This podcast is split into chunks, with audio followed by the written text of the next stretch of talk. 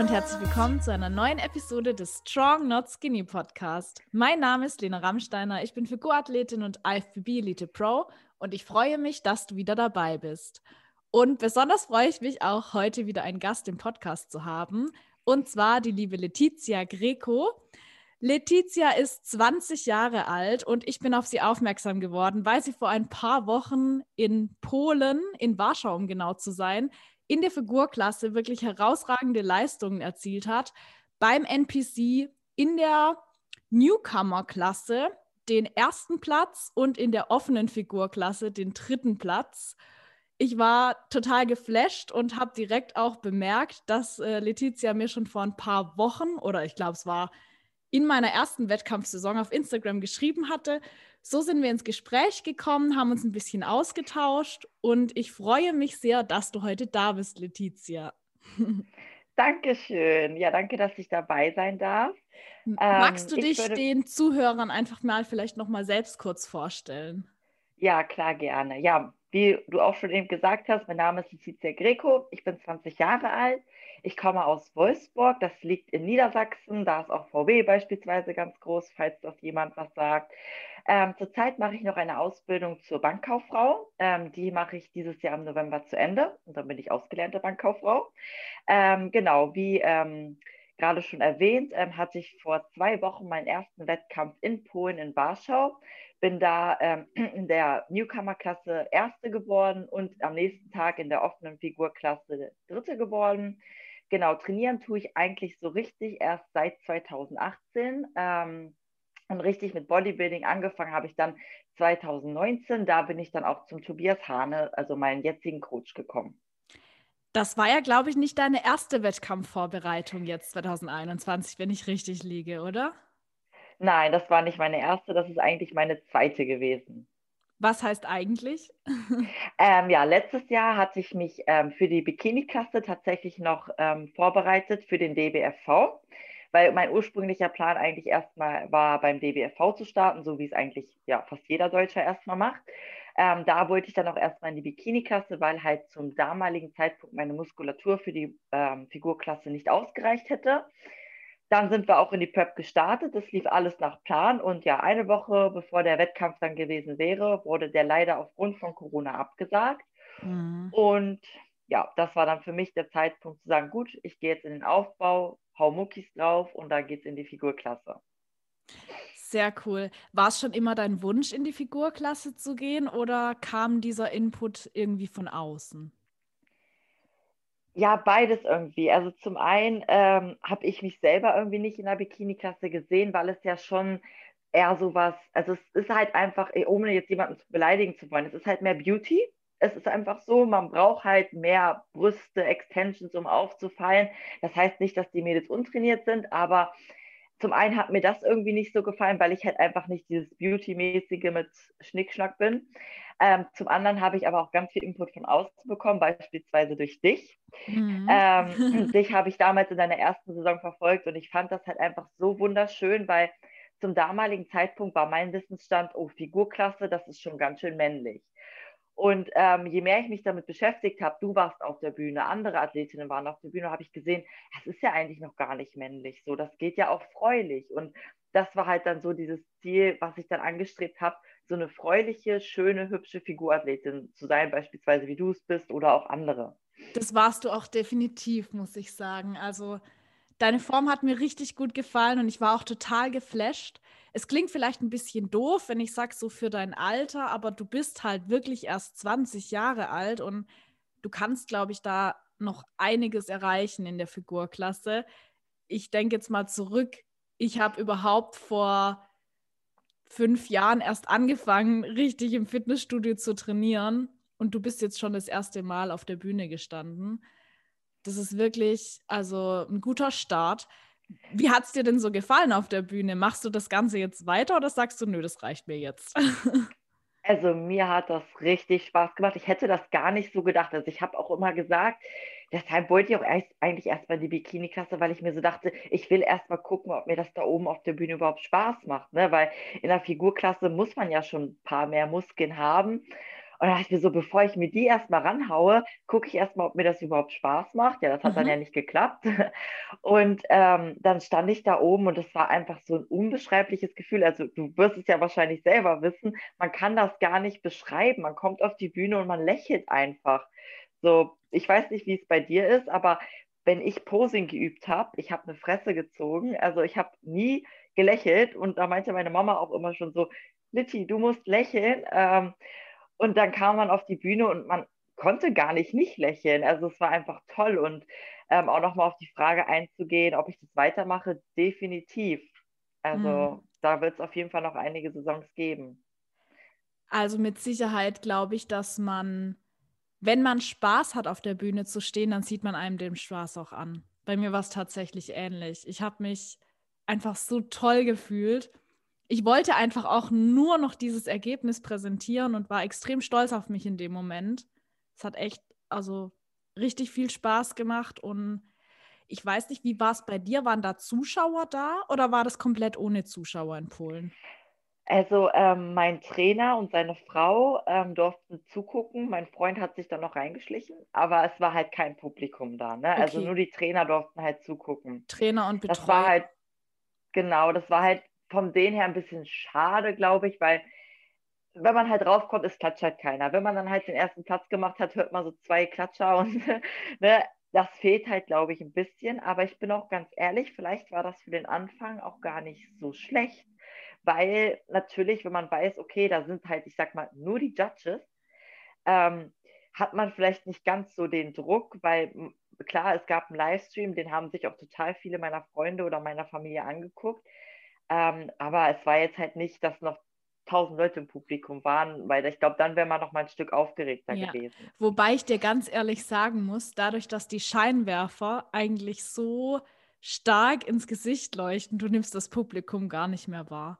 Zumindest war es bei mir so. Ich habe wirklich nur die Judges auch gesehen, weil die so ein Stück weit auch unten sitzen und dann guckt man ja auch die ganze Zeit nach unten, man postet ja auch nach unten und oben waren dann die Scheinwerfer und sobald der Blick eher nach oben ging, hat man auch fast nichts mehr erkannt. Ich habe so, okay bei der Siegerehrung versucht, auch ins Publikum zu gucken, zum Beispiel. Oder wenn man dann hinten in der Reihe stand, dann kann man natürlich versuchen, auch nochmal das Publikum zu fokussieren und da die Leute zu suchen, die man kennt aus dem Publikum. Aber man schafft es ganz gut auszublenden, selbst wenn Publikum da ist. Ich habe ehrlich gesagt deshalb auch gar keinen so riesigen Unterschied wahrgenommen jetzt zwischen der Europameisterschaft und zwischen den ersten Wettkämpfen 2019, wo Publikum da war, weil man es irgendwie total ausblendet. Ja, Okay, krass, gut zu wissen. Wie war es für dich im Nachhinein, Bilder und Videos zu sehen von dir auf der Bühne? Also, ähm, ich habe da ein ganz lustiges Feedback von meinem Fitnessstudio bekommen. Ähm, die haben, die wussten, dass ich auf dem Wettkampf bin und ähm, dann habe ich, äh, haben die, also der Mann von ihr hat mich auf Instagram gesehen und meinte, oh, guck mal, da ist auch eine Letizia gestartet in Polen. Und dann guckt die Frau ihn so an und meinte, das ist doch unsere Letizia. Und er so, was, das ist die, weil man einfach so anders aussieht. Also ich bin ganz ehrlich, im Alltag, ich schminke mich schon, wenn ich zur Arbeit gehe, aber jetzt so, wenn ich zum Training gehe oder so, bin ich eigentlich immer ungeschminkt und ziemlich sportlich gekleidet und dann auf einmal auf den Bildern sich so geschminkt zu sehen. Alles ist einfach perfekt. So, ja. es, Haare sitzen perfekt, das Make-up ist perfekt, der Bikini sitzt perfekt. So, das ist einfach so ein Perfektionismus wie so eine Statue. Und dann guckt man sich die Bilder an und denkt sich so, bin das wirklich jetzt ich gewesen? Ja, genau so ging es mir auch. Ich habe mich selbst nicht wiedererkannt. Also ich kann mich da richtig gut in dich reinversetzen. Ja. Ich habe tatsächlich bei der EM auch geheult, weil oh also bei der Newcomer und bei der Hessen und bei der Deutschen, da war es irgendwie noch so, okay. Ich ähm, wusste, mir war irgendwie mehr bewusst, wie ich aussehe. Und ähm, beim zweiten Wettkampf habe ich dann aber ein Stück weit irgendwie auch den Blick dafür verloren. Ich weiß nicht warum. Und irgendwie hatte ich auch immer so ein bisschen im Kopf, ja, jetzt schauen wir mal, ob das reicht. International. Und als ich mich dann aber neben den anderen Athletinnen auf der Bühne gesehen habe, ich konnte selbst nicht glauben, dass ich da so gut mithalten kann schon und dass ich so aussehe. Das war wirklich unglaublich krass für mich. Und ich habe mir dann im Nachgang die Stories angeguckt von den Leuten, die mich ähm, beim Livestream verfolgt hatten und mitgefilmt hatten. Und ich habe einfach angefangen zu flennen. Oh, ja, also die, dieser Support ist halt auch mega, ne? Also ne? ja. bei dir, also wie du, du hast ja gerade so ein bisschen Support angesprochen, das war halt krass, wie viele Leute eingeschrieben haben, auch aus meinem Umfeld, so, das ist so, wow. Also da ist man dann halt auch urgeflasht von den Emotionen, ne? Voll schön eigentlich. Und ich finde es auch total toll, wie man über Instagram heutzutage die Möglichkeit hat, dann auch in Kontakt zu treten alleine, dass wir jetzt auch ähm, uns austauschen können und jetzt hier in dem Podcast noch, ich finde, dafür ist Instagram einfach so eine tolle Plattform. Definitiv, ja, weil man halt einfach äh, auf Instagram kann man sich aussuchen, mit welchen Leuten man oder wa was man für ein Thema sozusagen hat. Eher sportlich. Ich meine, es gibt ja auch genügend Food, Channel, äh, Food Challenges, Food Channels beispielsweise. Also das ist ja, und die Gleichgesinnten finden sich dann irgendwie immer zusammen und das finde ich halt mega cool. Total. Wir wollen ja heute jetzt ein bisschen drüber sprechen. Das hatten wir ja so als Thema festgelegt. Wie geht es jetzt nach der Wettkampfsaison weiter? Ich meine, ich hatte jetzt zum Beispiel schon zwei Wettkampfsaisons. Ich habe das Ganze schon mal durchgemacht und du stehst jetzt praktisch im Prinzip auch das zweite Mal davor, weil du ja eine Wettkampfsaison abbrechen musstest, dann auch in den Aufbau gestartet bist und ich vermute mal, dass es jetzt ähnlich aussieht. Oder wie planst du denn jetzt die nächsten Wochen und Monate? Machst du noch mal einen Wettkampf oder gehst du jetzt auch wieder in den Aufbau? Also ähm, erstmal zum Wettkampfthema. Ich werde dieses Jahr nicht mehr auf der Bühne stehen. Erstmal aufgrund von Corona, weil eben die Wettkampfauswahl ziemlich gering ist. Es sind mehr Kosten, die man hat durch die ganzen Teste. Ähm, diese Ungewissheit, brauche ich persönlich auch nicht nochmal. Also ich bin ja der Hoffnung, dass es 2022 hoffentlich in Deutschland auch mal ein Wettkampf stattfinden kann, sage ich mal so. Ja.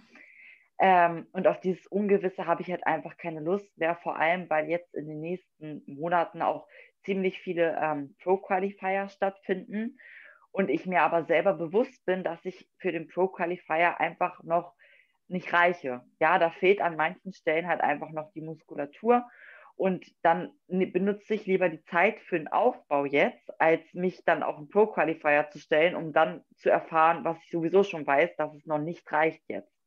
Und ich meine, ich habe ja auch noch genug Zeit. Ne? Ja. Genau. Bezüglich deines Alters meinst du, oder warum? Ja, genau, richtig. Also da muss ich mich ja gar nicht stressen und ich hatte jetzt wirklich so eine tolle Saison und ich denke mir halt so, dann schließe ich die Saison einfach so schön ab, wie ich sie mhm. jetzt gemacht habe und ähm, nächstes Jahr sind bestimmt auch Wettkämpfe und dann kann ich nächstes Jahr auch nochmal angreifen und jetzt meine Schwachstellen verbessern. Wo wir dann auch zum Thema kommen, was ich jetzt vorhabe. Ähm, für mich geht es jetzt erstmal in den Rebound. Das heißt, erstmal wieder ein bisschen Kalorien erhöhen, aber den Körper trotzdem nochmal ein bisschen ausruhen lassen sozusagen. Und dann geht es nach dem Rebound, ich denke so einen Monat, ähm, in den richtigen Aufbau ähm, wo dann nochmal geguckt wird, ob man nochmal was am Training ändert etc. und dann wirklich die Schwachstellen wirklich bearbeitet. Wie gestaltest du denn jetzt den Rebound? Oder wo ist da genau der Unterschied zwischen Rebound und Aufbau? Kannst du das vielleicht nochmal ganz kurz erläutern? Ja, also beim Rebound ist es jetzt erstmal so, dass nach und nach leicht die Kalorien angehoben werden. Also nicht zu dolle, damit ich eben nicht aussehe nach zwei Wochen wie so ein Wassersack. Ne? Also klar, ich gönne mir auch zwischendurch mal was, keine Frage, aber ne, dass es so trotzdem nach und nach mit den Kalorien hochgeht. Und im Aufbau, also so war es letztes Mal zumindest bei mir, sind die Kalorien dann eigentlich gleich geblieben. Und ich habe trotzdem eigentlich relativ gut zunehmen können, weil ich dann halt, äh, ich sag mal, noch intensiver trainiert habe. Versucht ihr dann auch beim Rebound die Kalorien so zu steigern, dass ihr am Ende bei den Aufbaukalorien ankommt? Oder gibt es dann da nochmal einen größeren Unterschied in den Kalorien, dass ihr dann, ich sag mal, zwischen dem Rebound, den nächsten Wochen und dem Aufbau nochmal einen, einen größeren Sprung macht? Nee, also genau das, was du gerade zuerst gesagt hast. Wir arbeiten uns jetzt sozusagen hoch bis ähm, zu den Aufbaukalorien sozusagen. Und dann wird eben geguckt, falls ich abnehmen sollte im Aufbau, wäre es ja blöd, dann kriege ich nochmal eine Kalorienanpassung sozusagen. Aber meistens passt es dann so. Habt ihr ein bestimmtes Gewichtsziel, was ihr erreichen wollt? Oder sagt ihr, ihr guckt jetzt mal, wie sich die Form entwickelt und schaut dann einfach, wie das Gewicht aussieht? Genau, also Tobi ist da wirklich ganz strikt, äh, strikt gegen Gewichtsskalen, sage ich jetzt mal. Also er ähm, hat auch in der Diät sich nie am Gewicht orientiert, sondern immer nur an der Form, was ich mhm. auch persönlich richtig gut finde.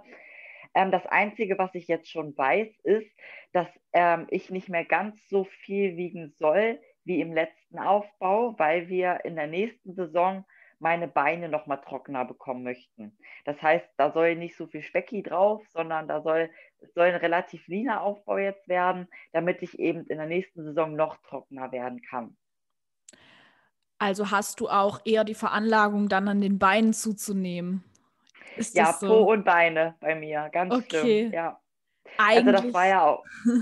eigentlich auch positiv, oder? Weil dann hast du bestimmt einen schönen Po im Aufbau? Oder? Ja, also mein Freund mag mein Po, sagen wir es mal so. Nein, ähm, ich, also ich habe wirklich eine, ich sag mal, eine gute Veranlagung. Also mein Po ist schön, aber ist dann natürlich blöd, wenn genau an den Stellen das Specki halt nicht weggehen ja, möchte. Dann, dann da auch Diät, ne? bleibt. Ne? Ich glaube, da hat jeder so seine Problemzonen. Bei mir ist es zum Beispiel, die Beine sind bei mir gar kein Problem. Ich habe da auch im Aufbau recht wenig Fett, eher immer nur Wasser. Deshalb sehen meine Beine auch immer verhältnismäßig wenig aus im Vergleich zu meinem Oberkörper. Aber ich habe eben fast kein Fett an den Beinen. Bei mir sitzt es dann eher am Rücken und da ist es auch nicht immer so leicht, das wegzubekommen. Nee, das glaube ich. Ja. Nee, bei mir war das ja echt wirklich so, meine Beine sind erst richtig eine Woche vor dem Wettkampf frei geworden. Also dann, wo wir angefangen haben zu entwässern und so. Mhm. Und Tobi hat auch am Wettkampftag, meint ja immer so, so, zieh mal kurz deine Hose runter, ich will mal kurz deine Beine angucken. Das so, weil das hat ihn halt schon gereicht. Weil er ja. musste nur das sehen, um zu wissen, ob ich trocken bin oder nicht. Ja da muss man dann auch extrem aufpassen am Wettkampftag, dass man nicht zu viel rumsteht. Weil wirklich, ja. es geht so schnell, dass dann die Beine wieder zulaufen. Du musst nur ein bisschen Stress haben, ein bisschen zu lang im Backstage-Bereich stehen und zack, sind die Beine wieder zu. Ich finde es echt eine Herausforderung manchmal, da dann auch am Wettkampftag die äußeren Einflüsse so perfekt zu gestalten, dass sowas dann nicht passiert, weil häufig kann man es eben gar nicht beeinflussen wenn ich mich jetzt an die ähm, deutschen Wettkämpfe zurückerinnere, da kam es tatsächlich mal vor, deine Klasse wurde aufgerufen, du hast dir die Schuhe angezogen, du hast dich in Gang gestellt und dann stand man da aber noch mal so eine halbe Stunde oder so, bis es dann losging. Wenn man jetzt die Veranlagung dazu hat, dass die Beine mit, dem, mit Wasser wieder zulaufen, dann hast du echt Pech gehabt und du kannst es halt gar nicht beeinflussen, weil wenn deine Klasse aufgerufen wird, musst du dich natürlich bereit machen. Du kannst ja nicht sagen, hm, ich gehe jetzt mal davon aus, es dauert noch eine halbe Stunde, ich bleibe mal noch ein bisschen liegen und lege mir die Beine hoch. Ja, ja, das stimmt. Ja, das war ja bei mir auch ganz krass, weil ähm, am ersten Tag, also Samstag, hatten wir so eine Zeitverzögerung. Ich sollte eigentlich um 17 Uhr dran sein, war dann aber erst um 19.30 Uhr dran. Das heißt, ich lag wirklich von 10 Uhr, weil mein Freund hat ja auch seinen Wettkampf gehabt, von 10 Uhr bis 19 Uhr die ganze Zeit nur rum. So, und das war echt so puh, anstrengend, weil ja. man wollte sich bewegen, man wusste aber, man darf nicht. Mhm. Heftig, ja. Heftig. Ich habe es in deiner Story gesehen und ich konnte mich echt in dich reinversetzen. Beim Newcomer-Wettkampf in Deutschland war es bei mir ähnlich. Ich war von morgens bis abends eigentlich nur am Rumliegen und Warten auf den nächsten Schritt. Weil es war damals so, erst war Vorauswahl von der Figurklasse, dann kamen alle anderen Klassen, dann war irgendwie äh, Finale von der Figurklasse, dann kamen alle anderen Klassen und dann war Gesamtsiegerstechen. Also ich habe, glaube ich, zwischen jedem Bühnenauftritt so zwei Stunden gefühlt gewartet. Das war echt schrecklich.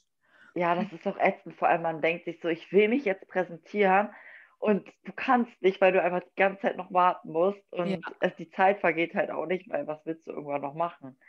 Vor allem halt in Polen, da konnten alle nur Polnisch. Ähm, ja, unterhalte ich mal mit jemandem. Ja, das ist dann irgendwie auch schade, weil in Deutschland hat man halt so sein Team und ähm, ja. auch auf der deutschen Meisterschaft dann das jeweilige Bundesland. Das ist dann schon richtig, richtig cool, auch im Backstage-Bereich. Und jetzt eh sowieso in Zeiten von äh, Corona ist es sowieso nicht mehr also zumindest war es auf der Europameisterschaft so, dass man wirklich nur kurz im Backstage-Bereich war und da recht wenig los war auch. Ich weiß nicht, ob es in mhm. Polen auch so war, aber auf jeden Fall nee, ganz anders. Also in Polen war der Backstage-Bereich tatsächlich riesig. Das war so eine ganze Turnhalle und da lagen halt auch relativ viele, aber halt immer mit zwei Meter Abstand mindestens. Ja. Aber ja, wie gesagt, wenn man die Sprache nicht kann, ist halt schwierig. Ne? Stimmt. So, nochmal, äh, um darauf zurückzukommen, wie es jetzt für dich weitergeht. Ernährung haben wir jetzt gerade schon kurz angesprochen. Wie sieht es mit dem Training aus? Was ändert sich da für dich? Ja, also ich habe jetzt erstmal einen neuen ähm, Trainingsplan bekommen. Also man muss ja dazu sagen, ich habe ja vorher, also die ganze Prep eigentlich zu Hause trainieren müssen, so wie wir alle, glaube ich fast, weil ähm, die Fitnessstudios ja geschlossen haben. Jetzt haben wir aber eine ganz gute Möglichkeit gefunden mit Terminen in unserem Fitnessstudio. Und äh, da kriegen wir auch eigentlich relativ häufig Termine. Aufgrund dessen habe ich jetzt halt einen neuen bekommen. Mhm. Und ähm, der ist halt ein bisschen, ja, jetzt auch schon, obwohl wir noch ein Rebound sind, Schwachstellen orientierter. Ne? Das heißt, ich habe jetzt nicht, ähm, also ich vergleiche das immer ganz gern zum Beispiel mit meinem Freund, ähm, weil der ist ja auch beim selben Trainer. Und er hat zum Beispiel an seinem Pushtag viel Bankdrücken, Schrägbankdrücken, halt viel für die Brust, ne, weil das bei ihm noch ein bisschen fehlt.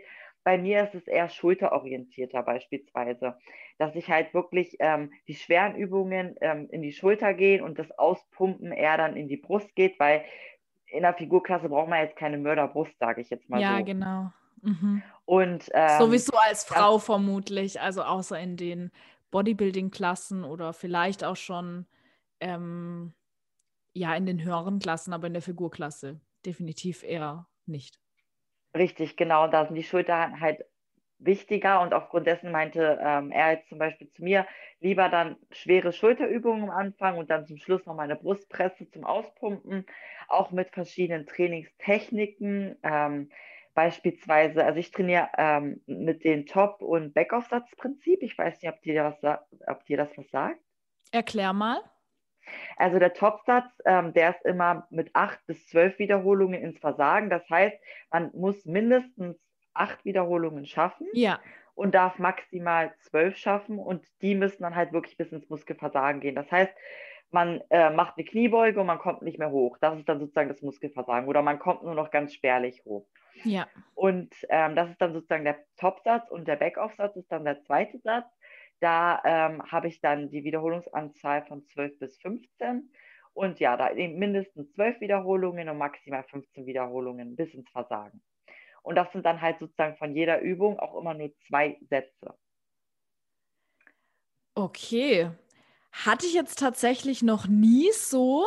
Ich habe das schon mal gehört, aber ähm, finde ich spannend. Hast du das schon ähm, im letzten Aufbau gemacht? Oder ist das ja. jetzt auch ein neues, eine neue Methodik? Nee, nee, also ähm, das habe ich auch schon im letzten Aufbau gemacht. Dazu kommt noch der Rest and Pose Satz. Sagt dir das was? Auch nicht. Rest and Pose ähm, sind zehn, also du machst 10 bis 12 Wiederholungen bis ins Versagen. Dann machst du 15 Sekunden Pause, nochmal so viele Wiederholungen wie gehen. Dann machst du nochmal 15 okay. Sekunden Pause und nochmal so wie Gut. wie gehen. Wir haben da, glaube ich, einfach andere Begrifflichkeiten. Ja, oder kann sein, ja. Tatsächlich sind das zweite, was du genannt hast, bei mir Supersätze. Ah. Genau. Und das erste, was du beschrieben hast, ähm, benenne ich nicht. Also ich habe tatsächlich auch schon ähnliche ähm, Trainingsmethoden, dass ich mh, mm, Übungen habe, ähm, wo ich zum Beispiel vier Sätze habe und in den ersten zwei Sätzen eher im, ähm, in einem hohen Wiederholungsbereich arbeite und dann in einem niedrigen Wiederholungsbereich oder eben dieses Pyramidenprinzip, dass ich zum Beispiel bei den Kniebeugen mit 25 Wiederholungen anfange, mich dann mit dem Gewicht steigere, bis ich nur noch zum Beispiel acht Wiederholungen mache und dann wieder runtergehe. So. Und wie viele Sätze machst du immer ungefähr? Ähm, also das Mindeste sind tatsächlich bei mir drei Sätze. Zwei Sätze pro Übung kommt bei mir so gut wie nie vor. Ich habe teilweise sogar bei den Beinübungen sehr häufig fünf Sätze und mehr. Mhm, okay. Ja, voll spannend, ja, glaub, das ja, mal so glaub, zu hören. Ne? Jeder, ja, ja, da kann auch, also jeder Mensch ist ja anders, ne? Manche mögen mehr, mehr lieber mehr Sätze. Ich ähm, habe dachte am Anfang auch, oh Gott, was ist denn das für Training? Nur zwei Sätze pro Übung, ne? Aber ich muss sagen, wenn man sich da mal reingefunden ähm, hat und man wirklich diese beiden Sätze intensiv trainiert, dann hat man genau denselben Muskelkater wie bei fünf Sätzen beispielsweise. Hast du dann mehr Übungen im Training? Genau, richtig. Aber man darf ja auch nicht vergessen, man muss sich ja auch noch warm machen. Und das sind dann meistens auch vier Aufwärmsätze plus dann die beiden wirklichen Arbeitssätze, sage ich Mhm. mal. Ne? Aber du wärmst dich ja nicht bei jeder Übung auf, denke ich mal, oder? Also, Also ich mache mindestens zwei immer. Also am Anfang immer vier und dann äh, immer zwei Aufwärmsätze pro Übung. okay. Wie lange dauert ein Training bei dir im Schnitt? Circa anderthalb Stunden. Okay, Also das ist also, no, normal. also so ähnlich wie bei mir auch. Ja, Ich okay. glaube, da arbeitet auch jeder Coach ein bisschen anders. Und man sieht, viele Wege führen nach Rom, ne? Ist wirklich so. Also wie gesagt, Ja. das Ding ist, äh, man muss halt auch gucken, was für ein Typ Mensch der ist. Das ist sowohl bei der Ernährung so als äh, auch beim ähm, Training so. Also ich muss sagen, ich kenne so viele, die machen das mit If You Fit Your Macros, heißt es, glaube ich. Ja. Wäre für mich persönlich überhaupt nichts, ähm, weil ich gar nicht wüsste, wo ich anfangen sollte. Und ich bin zum Beispiel der Typ, der einen Plan braucht. So, Genau. aber da ist ja auch Ja. jeder anders, ne? Ich auch. Also ich esse tatsächlich in der Prep wochenlang dieselben Lebensmittel und auch äh, dieselben Mahlzeiten und das macht mir gar nichts aus. Im, ähm, Im Gegenteil, das macht mir sogar den Kopf total frei. Da habe ich gleich auch mal noch eine Frage an dich. Ähm, erstmal, wie sieht in der Diät deine Lebensmittelauswahl aus? Also ich habe es jetzt so verstanden, dass du auch immer relativ fix die Lebensmittel vorgegeben hast und wie ändert sich das vielleicht jetzt im Aufbau? Mhm. Also, wie, wie du schon gesagt hast, in der Diät sind meine Lebensmittel immer gleich. Ähm, Im Aufbau ändert sich das insofern, dass ich beispielsweise statt Reis auch theoretisch Kartoffeln essen könnte oder Nudeln essen könnte. Ähm, mache ich aber meistens nie tatsächlich. Mhm. Ähm, also, oder dass man sagt, äh, man isst zum Beispiel einen Apfel extra dazu oder sonst was. Ja, genau, dass du eben immer eine äh, begrenzte Auswahl an Lebensmitteln hast, die du theoretisch auch austauschen kannst. Genau. Bei mir ist es meistens so, dass ich höchstens das Gemüse austausche, Genau, weil ja, ich ja, einfach dass man auch mal Reis am liebsten mag. Ja. Ja, vor allem, ich muss auch ganz ehrlich gestehen, ich bin da auch ein bisschen faul, was das Thema angeht mit Kochen, weil ich halt arbeiten gehe und da kann ich nicht jeden Tag frisch kochen. So und Reis, wenn man das für eine, fünf Tage vorkocht, hält sich halt einfach unwahrscheinlich gut und schmeckt Ja. dann auch noch gut nach fünf Tagen. Und äh, bei Nudeln, die verkleben dann so eklig oder so, das Mhm. ist dann auch nicht das Wahre. Absolut, absolut richtig. Wie ist es jetzt im Aufbau? Meinst du mit den Lebensmitteln? Ja, Ja, also jetzt gerade äh, esse ich tatsächlich jeden Tag auch Reis und Huhn. Und halt mal einen Apfel zwischendurch, eine Banane oder auch mal einen Keks, wenn ich Lust drauf habe. Ähm, aber sonst eigentlich alles gleich. also du brauchst auch so eine gewisse Routine im Aufbau, was die Lebensmittel angeht. Ja, nicht nur ich. Ähm, ich glaube, es ist für mich zum einen wichtig, damit ich mir, weil du hast ja auch schon das Thema angesprochen, man macht sich mit manchen Essmethoden viel zu viel Kopf ums Essen. So, und das mag ich halt nicht. Ich will nicht über mein Essen nachdenken. Ich will es in meinen Kühlschrank haben und rausnehmen können. Aber wenn ähm, Tobi weiß, was ich esse, kann er auch besser damit arbeiten. Das Ja. heißt, er sieht, ich nehme ab, okay, dann schrauben wir die Kalorien in Mahlzeit 3 und 4 zum Beispiel hoch. Oder die Kohlenhydrate dann eher gesagt. Und das macht es für ihn dann auch leichter nachzuvollziehen, hm, das läuft hier gerade falsch und wo ist was kann ich schrauben. Der Vorteil ist ja auch, wenn du jeden Tag circa dasselbe isst, dass du weniger Variation auch im, ähm, im Wasserhaushalt hast im Körper. Es gibt halt Lebensmittel, die ziehen mehr Wasser, es gibt Lebensmittel, die ziehen weniger Wasser oder dann isst du mal eine sehr salzreiche Mahlzeit, dann wiegst du am nächsten Tag gleich mehr und dann ist es halt extrem schwer, die Entwicklung auch zu 100 Prozent zu beurteilen. Ist es jetzt Richtig. tatsächlich eine Zunahme aufgrund von einem höheren Salzkonsum oder aufgrund dessen, dass du vielleicht ein bestimmtes Lebensmittel nicht so gut vertragen hast? Und wenn du jeden Tag dasselbe isst, dann weiß man mit ziemlicher Sicherheit, es liegt äh, entweder am Zyklus bei der Frau, das kann man ja aber auch relativ gut nachvollziehen, oder eben an der Kalorienzufuhr Richtig, oder an der genau. Aktivität. Aber ähm, es sind dann weniger Komponenten, die das Ganze sozusagen beeinflussen können. Richtig. Und Tobi arbeitet beispielsweise auch so, dass er sagt, ey, wenn du mal gecheatet hast, jetzt vor allem nach dem Wettkampf, meinte er, man kann sich ruhig mal jeden Tag noch ein bisschen was dazu gönnen. Schreib's mir rein ins nächste Update, dann weiß ich Bescheid und dann wundere ich mich nicht, warum du drei Kilo in einer Woche zugenommen hast. Ne? Ja, Weil das ist ja genau das, was du gerade gesagt hast. Wenn der Trainer das nicht richtig nachvollziehen kann und man nicht ehrlich zum Trainer ist, dann kann er auch nicht vernünftig mit allen arbeiten. Was gönnst du dir denn aktuell am liebsten? Ui, das ist schwer. Also ich bin so eine Naschtante tatsächlich. Ähm, ich nehme mal gern von allem etwas. Mhm. nee, also ich habe jetzt gestern beispielsweise habe ich äh, selber Oreo-Kekse gebacken. Die sind auch nicht Low Carb oder so gewesen. Ich bin ganz ehrlich, ich halte davon nichts. Wenn ich einen Keks essen will, will ich einen richtigen Keks essen. Mhm. Ähm, ja, sowas halt zwischendurch oder einfach auch mal zwischendurch. Einfach dieses, ähm, das hätte ich nie gedacht, dass ich das mal sagen werde, aber Obst frisches Obst. Mhm. Das hat mir in der Prep so gefehlt und jetzt einfach mal sagen zu können, ach komm, ich esse jetzt mal eine Banane oder einen frischen Apfel oder frische Beeren, das ist schon ein Highlight, finde ich, nach so einer Prep, ne? Also ich weiß nicht, oder wenn meine Mutter gestern Pommes für meinen Bruder gemacht, da habe ich mir auch ein paar genommen. Also ich weiß nicht, ich gucke da immer, was, auf was habe ich gerade Lust. Ja, verstehe ich absolut. Ich hatte auch nach meinem Wettkampf, vor allem nach dem ähm, nach der Peak Week, wo ich wirklich nur ähm, eine Weile Hühnchen, Nüsse und Eier gegessen habe. Klar, am letzten Tag ähm, zum Laden, äh, ja, ich glaube, die letzten zwei Tage haben wir letztes Mal geladen. Vor dem Wettkampf kam dann noch Reis dazu, aber halt kein Gemüse, kein Obst. Glaubst du, das allererste, was ich mir am Buffet gegönnt habe, war ein riesiger Teller mit Salat nach dem Wettkampf.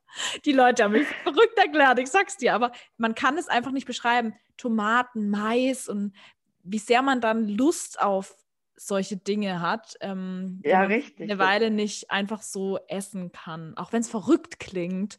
Nein, ich aber kein Salat so. essen, aber mh, mm, es ist ja, ja, also ja, Salat hat ja im Endeffekt auch wenige Nährstoffe und gerade in der Prep guckt man dann ja schon drauf, wenn man Gemüse isst, isst man eben dann häufig irgendwie Brokkoli oder Zucchini oder so oder Salatsauce ist ja sowieso nicht so toll dann am Ende und auch ja. Obst ähm, sind viele Kohlenhydrate und Zucker. Das wird natürlich am Ende dann auch extrem runtergekürzt. Also meistens habe ich dann nur noch Beeren und davon auch nur irgendwie so 100 bis 150 Gramm am Tag.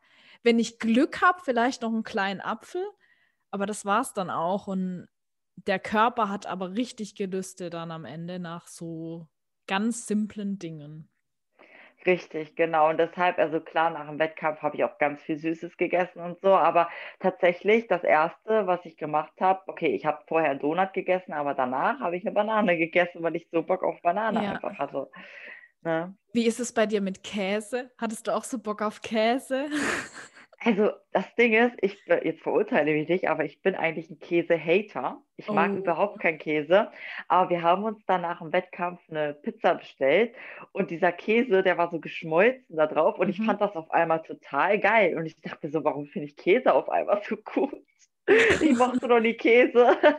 Gott, wie kann man keinen Käse mögen? Ich weiß es auch Vor nicht. allem als halbe Italienerin müsstest du ja eigentlich Käse lieben, oder? Parmesan. Ja, ja Parmesan mag ich auf Nudeln, okay. aber den Rest mag ich nicht. Also Scheibenkäse oder so kann ich mit scheuchen. Verrückt, verrückt. Ah. ähm, wie sieht es mit Cardio aus? Das ähm, also ich muss sagen, in der Prep habe ich echt viel Cardio gemacht. Das waren 90 Minuten zum Schluss am Tag. Das war echt nicht schön. Am Stück ähm, dann oder zweimal pro? Zweimal, also, 60 Minuten morgens und 30 wow. Minuten abends. Ja, es war echt schrecklich. Ähm, und jetzt mache ich aktuell 30 Minuten jeden Tag, einfach um mhm. gut ins, den Tag. Ich mache es einfach gerne. Also ich fühle mich danach fitter und wacher, weil ich danach direkt duschen gehe. Und ich finde, 30 Minuten am Tag stören mich auch nicht. Ja. Also, Geht recht schnell vorbei, ne? Definitiv, definitiv. Ja. Ich halte es tatsächlich aktuell so jetzt in der Diät, dass ich versuche, so viel wie möglich spazieren zu gehen.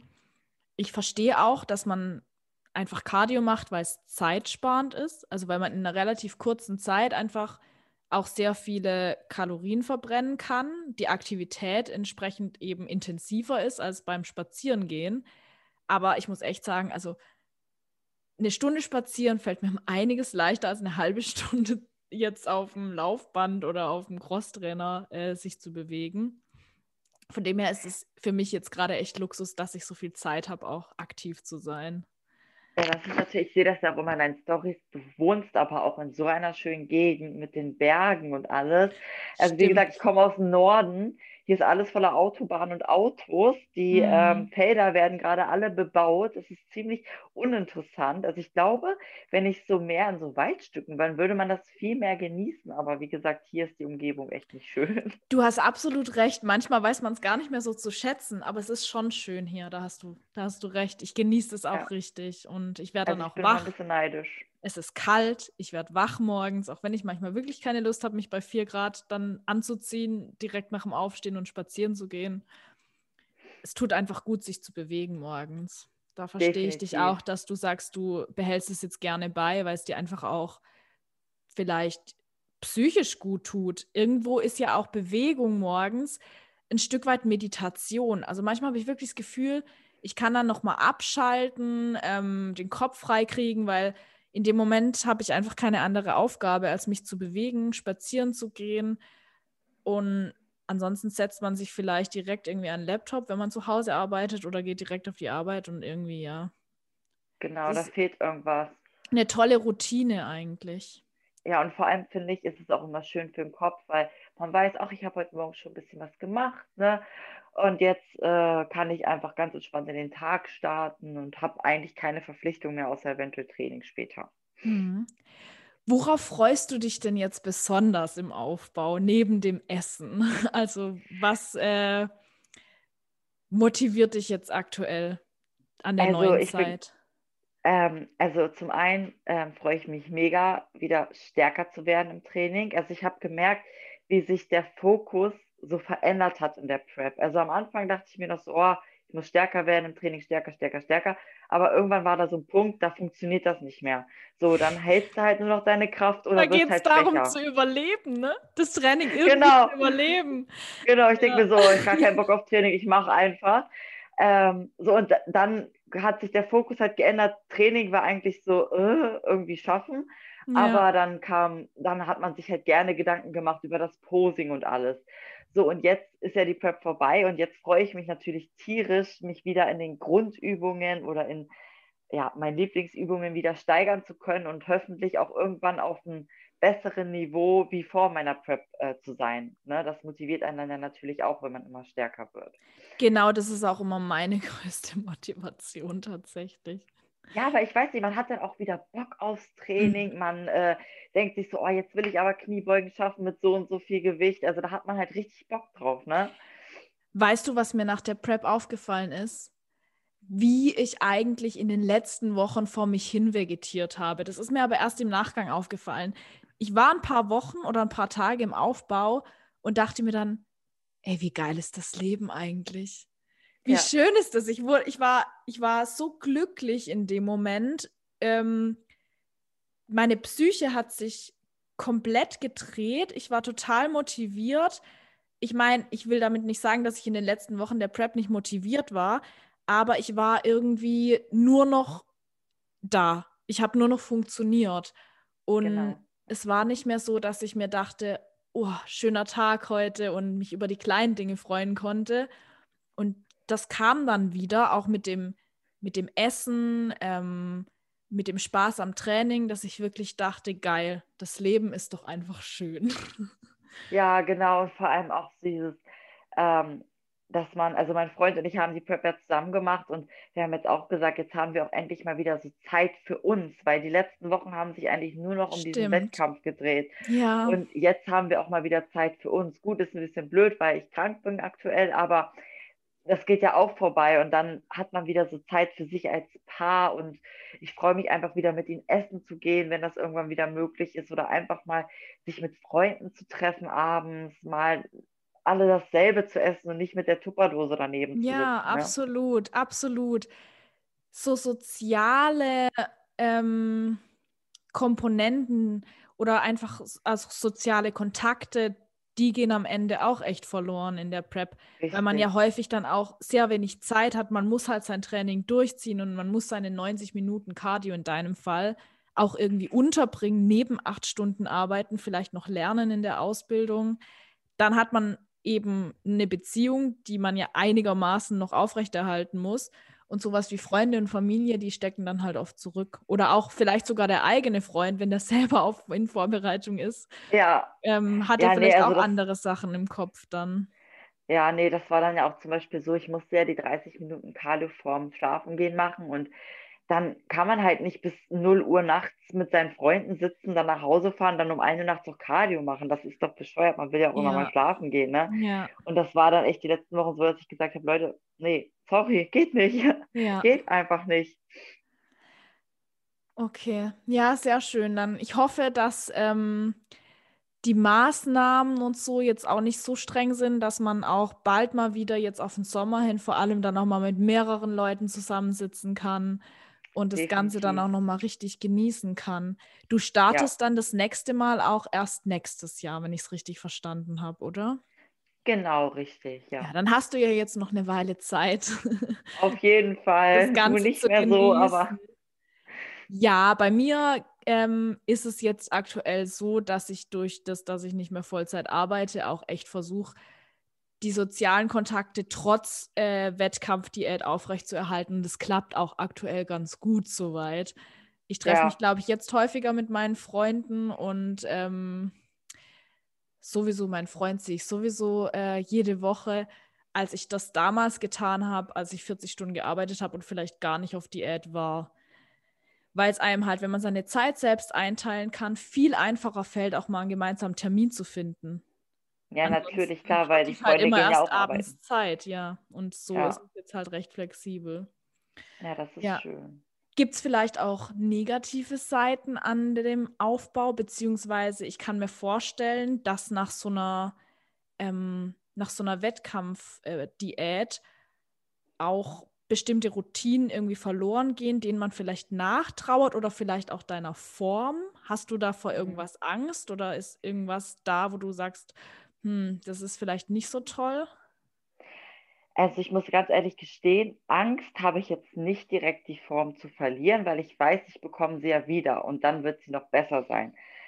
Aber natürlich ist es schwer zu sagen, ach, scheiß drauf, ich habe jetzt halt kein Sixpack mehr oder scheiß, also man, ich kann nicht einfach sagen, scheiß drauf, weil es ist Ja, natürlich schon schön, so eine Form zu haben. Ich meine, ich mache immer noch alle vier Tage ähm, Update-Bilder für meinen Trainer und natürlich ist es schön, wenn man dann noch die Beinteilung sieht. Das wär- würde ich mich jetzt anlügen, wenn's, äh, wenn ich es anders sagen würde. Aber ich weiß halt auch, wofür ich es tue. Deshalb habe ich nicht direkt Angst vor. Natürlich hänge ich an der Form, aber das hält bei mir meistens immer so zwei Wochen und dann sehe ich das selber gar nicht mehr, dass sich die verändert. Ich finde, da, das akzeptiert man dann einfach. es passiert ja auch nicht über Nacht, ne? Also es ist ja Genau, tatsächlich so, es richtig. passiert Schritt für Schritt. Irgendwann verschwindet dann vielleicht äh, das Sixpack leicht und die Beinteilung, aber man wacht ja nicht auf und sieht aus wie ein Fettkloß. Das Genau, passiert richtig, ja ja. nicht. Richtig. Also wenn ich mal überlege, wie lange ich im letzten auf, also letztes Jahr war es halt so, dass ich wirklich, ich glaube, zwei Monate meine Form richtig gut gehalten habe und ich war irgendwann bei 4000 Kalorien und ich Mhm. habe am Anfang nicht zugenommen. So, und das war dann halt echt krass und wie gesagt, das hat mir dann halt auch gezeigt, mein Körper, der kann das und der wird nicht direkt fett. Ja, vor allem, was mir halt auch immer extrem hilft, guck mal, ich habe es jetzt schon zweimal geschafft, diesen Weg zu gehen. Ich kann es immer wieder schaffen. Ich weiß, wie das funktioniert. Ich habe die Unterstützung auch von meiner Trainerin Ja, und es ist kein Ding. Es ist, ich weiß, wie es geht und ich kann jederzeit wieder dahin zurück. Und wie du sagst, ich möchte mich ja auch verbessern und aus dem Grund weiß ich einfach, es ist notwendig, dass ich im Überschuss esse, um Muskeln aufzubauen. Und dann nehme ich das Ganze eben in Kauf. Ich, ähm, du hast jetzt ja vorhin davon gesprochen, okay, du möchtest relativ lean auch aufbauen, dass es dir dann in der Diät nachher nicht so schwer fällt abzunehmen. Da muss ich dir einerseits recht geben, weil ich jetzt in meinem letzten Aufbau schon recht äh, viel zugenommen habe im Vergleich zum Wettkampf und auch recht schnell zugenommen habe. Also da war auch viel Fett dabei. Und dass ich jetzt merke, ich muss um einiges mehr geben als in meiner letzten Diät die ja recht einfach war, weil ich eigentlich das ganze Jahr schon relativ gut in Form war, auch aufgrund dessen, dass die Wettkämpfe abgesagt wurden. Und dann war es nur noch ein kleiner Schritt bis dahin. Ich muss aber auch sagen, ich hatte jetzt ja zwischen den letzten Wettkämpfen im September und zwischen der Diät jetzt auch nur knapp ein halbes Jahr. Und was mir extrem wichtig war und was man, glaube ich, auch als Bodybuilderin, wenn man das Ganze langfristig machen möchte, nie vergessen darf, ist die Gesundheit. Und am Ende ja. der Wettkampfdiät, beziehungsweise das ganze Jahr 2020, dadurch, dass ich eben in einem sehr geringen Körperfettanteil war, fast das ganze Jahr hatte ich meine Periode kaum. Und ich wusste, okay, wenn ich wieder in die Diät starte 2021, ich möchte meine Periode wieder bekommen. Und äh, da war es mir extrem wichtig, wieder recht schnell auf einen gesünderen Körperfettanteil zu kommen und das hat auch funktioniert. Also ich habe jetzt ja. wieder seit ein paar ähm, Monaten regelmäßig auch meine Periode. Das beruhigt mein Gewissen und ähm, da denke ich, muss man halt auch immer abwägen und gucken, was ähm, möchte man auch langfristig ähm, mit seinem Körper auch tun und da abwägen, ist es jetzt wirklich vielleicht schlimmer, wenn ich mir ein bisschen mehr in den Arsch treten muss in der Diät oder versuche ich meine Form zu halten, aber meinem Körper dann über Monate das noch zuzumuten. Da muss man dann eben immer schauen. Ne? Ja, vor allem, wie du auch schon gesagt hast, der Gesundheitsaspekt ist eigentlich so wichtig. Ich meine, ich habe es ja jetzt selber am eigenen Körper gemerkt, ich bin direkt nach meiner Wettkampfvorbereitung krank geworden, weil mhm. mein Körper einfach nicht mehr konnte. Der war so ausgelaugt. Und ähm, das war halt auch der Punkt, wo ich dann, das war ja, ich glaube, wir hatten ein paar Tage vorher geschrieben gehabt, wo ich dann noch so meinte, oh Gott, oh Gott, Aufbau, bla bla. Ähm, und dann habe ich so gemerkt, ey Litti, gib mal deinem Körper das, was er braucht der will gerade frisches Obst haben, ja. der will gerade Süßigkeiten haben, der möchte das einfach gerade, damit er wieder zu Kräften kommt. Und seitdem ich das so mache, merke ich wirklich, wie es meinem Körper Tag für Tag besser geht. Ne? Und auch mit der Periode, wie du das gesagt hast, vor allem, ne, du bist ja auch noch jünger und ich bin ja noch jünger. Und weil, natürlich möchte ich irgendwann Kinder haben. So, und das ist ja blöd, wenn man sich, nur weil man das ganze Jahr über mit einem Sixpack durch die Geldgeschichte rumlaufen möchte, ähm, da sowas riskiert, dass man später keine Kinder mehr bekommen kann. Ja, also ich finde es voll gut, dass du das sagst, weil ich glaube, gerade in ähm, im jüngeren Alter ist einem das manchmal auch noch gar nicht so richtig bewusst. Erstens möchte ich ja. überhaupt Kinder haben und dann ist einem vielleicht beim ersten Gedanken des Sixpack doch wichtiger, wenn man sich so denkt, ja komm, ist ja noch so, so lange hin. Aber es ist eben ein Aspekt und ähm, ich will dann nicht in vier, fünf Jahren dastehen und sagen, scheiße, was ja, das jetzt ja. wert? Also klar, ich meine, Bodybuilding ist kein Gesundheitssport. Ich glaube, kein Leistungssport ist ein Gesundheitssport. Und es ist trotzdem ein gewisses Risiko dabei, dass ich mit diesem ganzen Bodybuilding auch ein Risiko eingehe, dass ich irgendwann vielleicht keine Kinder bekommen kann. Also wenn ich das komplett zu 100 Prozent ausschließen wollen würde, dann dürfte ich diesen Sport nicht machen. Aber ich finde halt, man kann alles in seiner Macht Stehende tun, wenn es eben möglich ist. Und es ist ja möglich. Ich muss mir jetzt halt nur doch noch mal ein bisschen mehr in den Arsch treten in der Diät, dass man dann guckt, dass man das Ganze so gut es geht eben für den Körper noch machbar gestaltet oder gesund gestaltet. Richtig und vor allem dann, ich meine, wenn man schon nicht an diesen Gesundheitsaspekt glaubt, sage ich jetzt mal, kann man ja wenigstens so denken, ey, ich benutze jetzt das halbe, dreiviertel Jahr Aufbau, um halt meine Schwachstellen zu verbessern, ja, weil ich meine, man sieht es ja oft genug auf Instagram, die Mädels halten ihre Form, die sehen zwar top aus, haben immer schöne Bilder, aber die verbessern sich halt nicht von Saison zu Saison. Mhm. Und zum mhm. Beispiel du bist da für mich persönlich ein klares Vorbild, weil ich von deiner ersten zur zweiten Saison deutlich gesehen habe, dass du dich verbessert hast. Ja. So, und das ist natürlich ja. auch so ein Ziel, den man im Bodybuilding, das man im Bodybuilding haben muss, weil sonst braucht man auch kein Bodybuilding machen.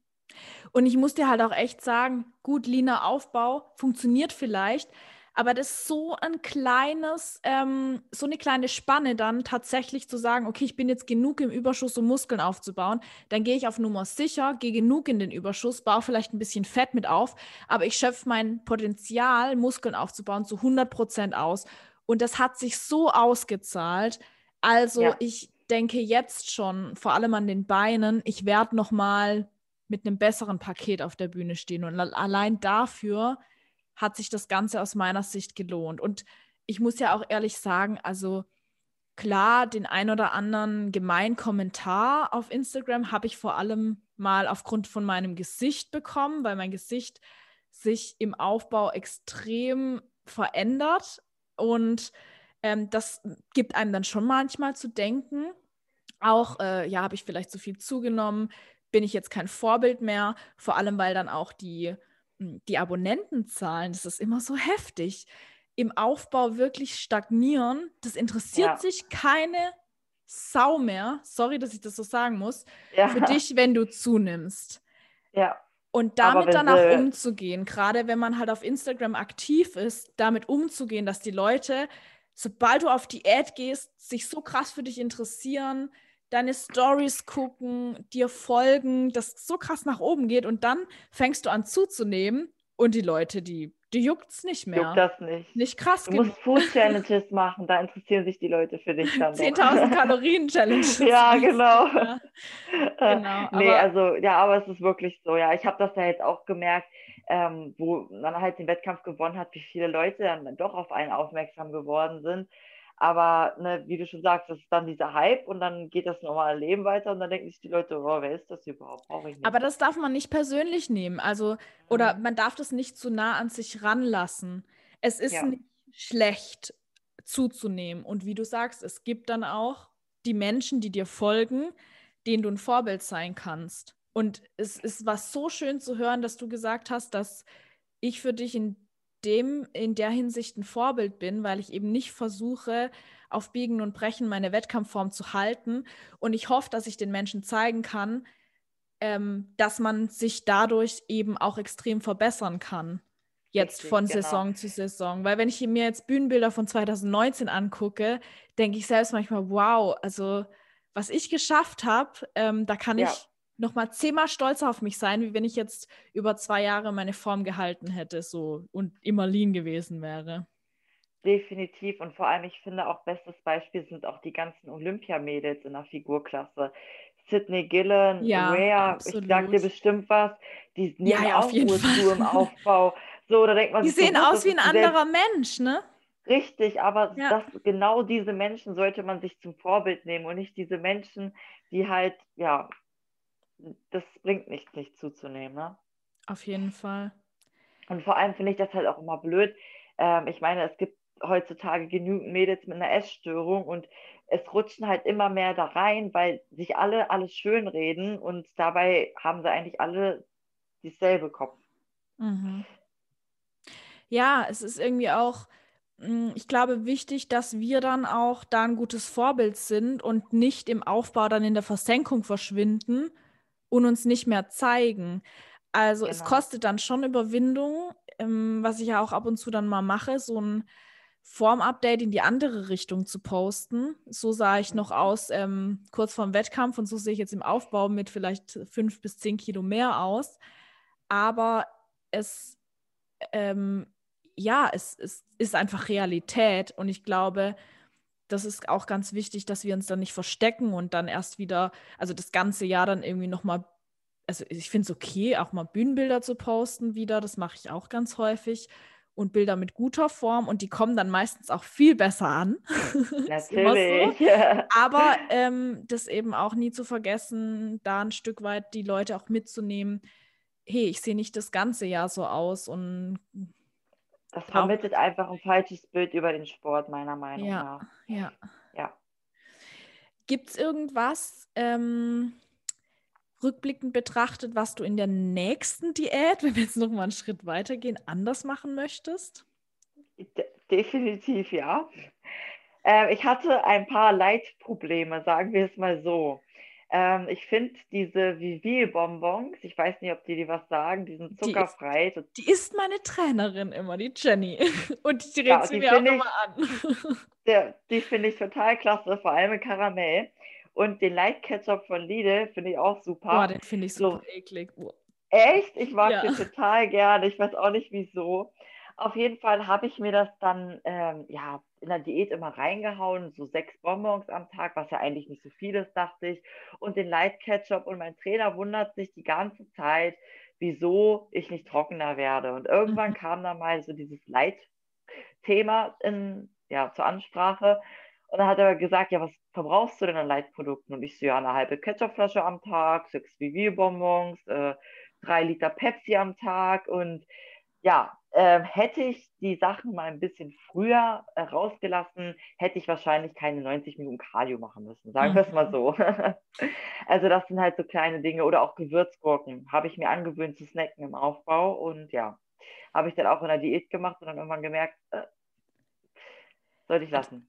Hattest du durch die ganzen Leitprodukte Verdauungsprobleme oder hat sich das tatsächlich nur in der Form geäußert bei dir? Äh, tatsächlich nur in der Form, weil ich das ja im Aufbau genauso gemacht ah, habe. Ne? Da war es ja nicht schlimm. Ja. Ja, weil tatsächlich ähm, ich äh, hab, nutze kaum Leitprodukte. Die einzigen Süßstoffe, die ich zu mir nehme, sind, glaube ich, vielleicht ein Glas äh, Leitgetränke am Tag, wenn ich mal wirklich Hunger habe und irgendwie Bock habe, was Süßes zu trinken. Dann natürlich halt sowas wie Whey, äh, auch mal ein Booster. Aber selbst mein Eiklar ähm, mache ich inzwischen, mein süßes Eiklar mache ich inzwischen nur noch mit Beeren und Zimt abends. Aha. Ich muss mal gucken, wenn die Beeren irgendwann rausfallen, ob ich dann vielleicht doch noch mal ein paar Flav Drops in das Eiklar machen muss, weil so, ansonsten kann es vielleicht eklig werden. Mhm. Aber ich versuche da echt das Ganze so gut wie möglich rauszulassen, weil ich vor allem denke, dass ich dann mehr davon möchte. Ich merke halt immer, wenn ich Sachen relativ natürlich esse, wenn die natürlich schmecken, dann habe ich auch irgendwann genug davon. Wenn ich Sachen überwürze oder übersüße, dann kann ich davon nicht genug kriegen. Das ist richtig schlimm. Ja. Mhm. Ja, ich weiß, was du meinst. Das war ja dann bei mir auch. Und das ist ja dann einfach so eine Leitsucht. Und dann hat man es halt mal zwei, drei Tage nicht gemacht. Und auf einmal merkt man, ach, es fehlt mir auch gar nicht so dolle. Und deshalb war es dann zum Schluss für mich auch gar kein Problem. Okay, aber dann weißt du ja doch schon mal auch, was du im nächst, in der nächsten Diät vielleicht gleich ähm, reduzieren genau, kannst. Richtig. Ja, aber es war halt wirklich so, ne, irgendwann so hat die Zeit halt gedrängt und man dachte, und mein Trainer dachte sich so, oh, hoffentlich kriege ich dich noch fertig wegen diesen blöden Leitprodukten da, ne? Weil das mm. zieht ja mhm. schon unwahrscheinlich viel Wasser. Ja, aber wie gesagt, Vor das ist nur Wasser und ich denke, dass auch die Resultate relativ schnell kamen, wenn du, also als du sie Richtig. rausgenommen hast. Richtig, zum okay, Glück, ja. Richtig gut. Ja, vor allem weil der Wasserhaushalt ja gerade gegen Ende der Prep wirklich auf alles reagiert. Also da muss man ja nur ein Gramm Salz zu viel nehmen, da ist man direkt ein Schwamm. Ja. Also auch, Schwamm in der Hinsicht.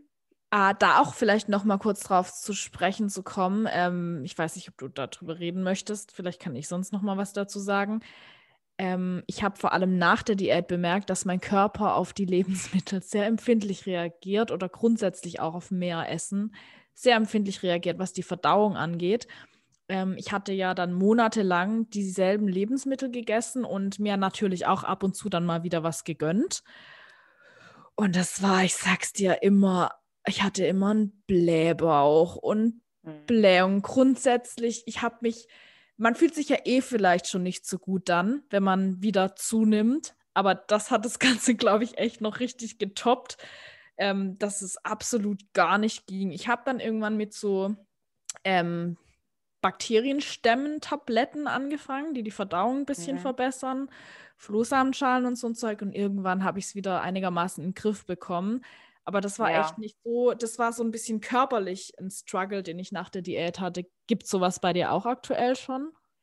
Ja, also ähm, ich kriege auch ganz schnell einen Blähbauch und ich finde, ein Blähbauch ist immer schlimm, nicht weil das schlimm aussieht, sondern weil man sich schlimm fühlt, wie du das ja. gerade schon gesagt hast. Ne?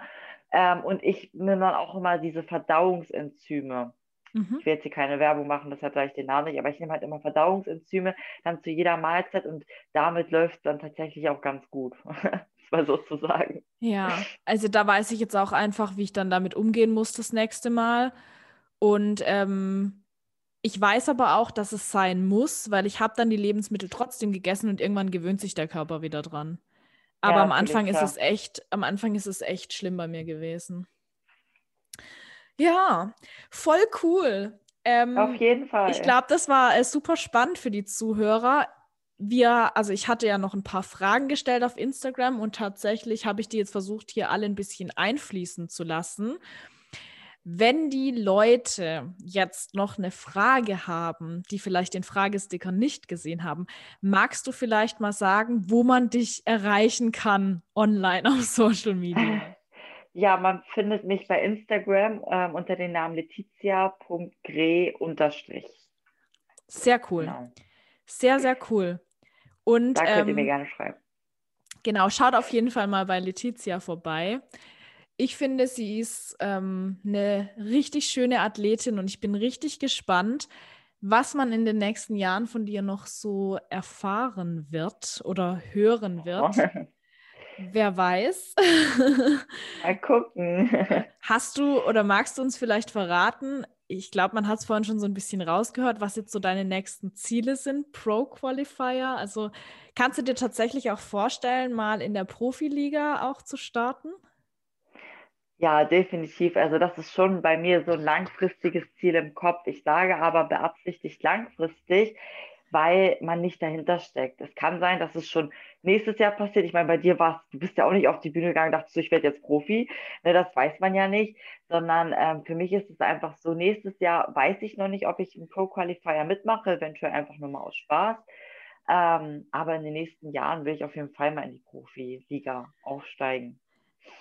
Ja, da bist du so ähnlich eingestellt wie ich. Ich glaube, ähm, wenn man diesen Sport leidenschaftlich macht, kann man sich prinzipiell alles vorstellen. Vielleicht ja. auch mal so ein Olympiawettkampf oder so, wer weiß. Ja, bin ich mal gespannt bei dir. Du hast ja auch noch, also du hast ja auch noch sehr viel Zeit. Ich glaube, ich bin jetzt auch nicht die Älteste. Nee, ähm, definitiv. Ich kann Wie das Ganze, du, ich, ich bin 26. Also, Hast du auch noch eine Menge ja, Zeit? Ja, zumindest mal, ich denke, so vier bis fünf Jahre habe ich schon noch Zeit.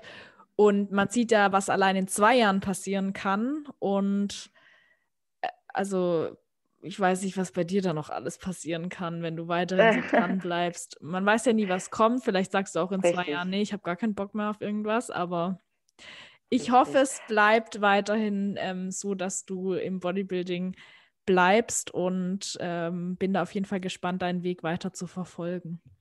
Das ist lieb, danke schön.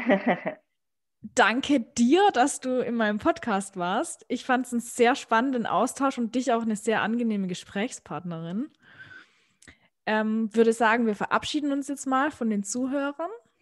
Genau, und, schön, ähm, dass ihr alle zugehört habt. Finde ich auch. Euch allen einen schönen Tag. Wenn euch der Podcast gefällt, teilt ihn doch gerne in eurer Instagram-Story, verlinkt mich und Letizia. Wir würden uns sehr über Feed euer Feedback freuen und hoffe, äh, ich hoffe auch, dass ihr beim nächsten Mal wieder dabei seid und sage Tschüss. Bis dann. Ciao, bis dann. Danke fürs Zuhören.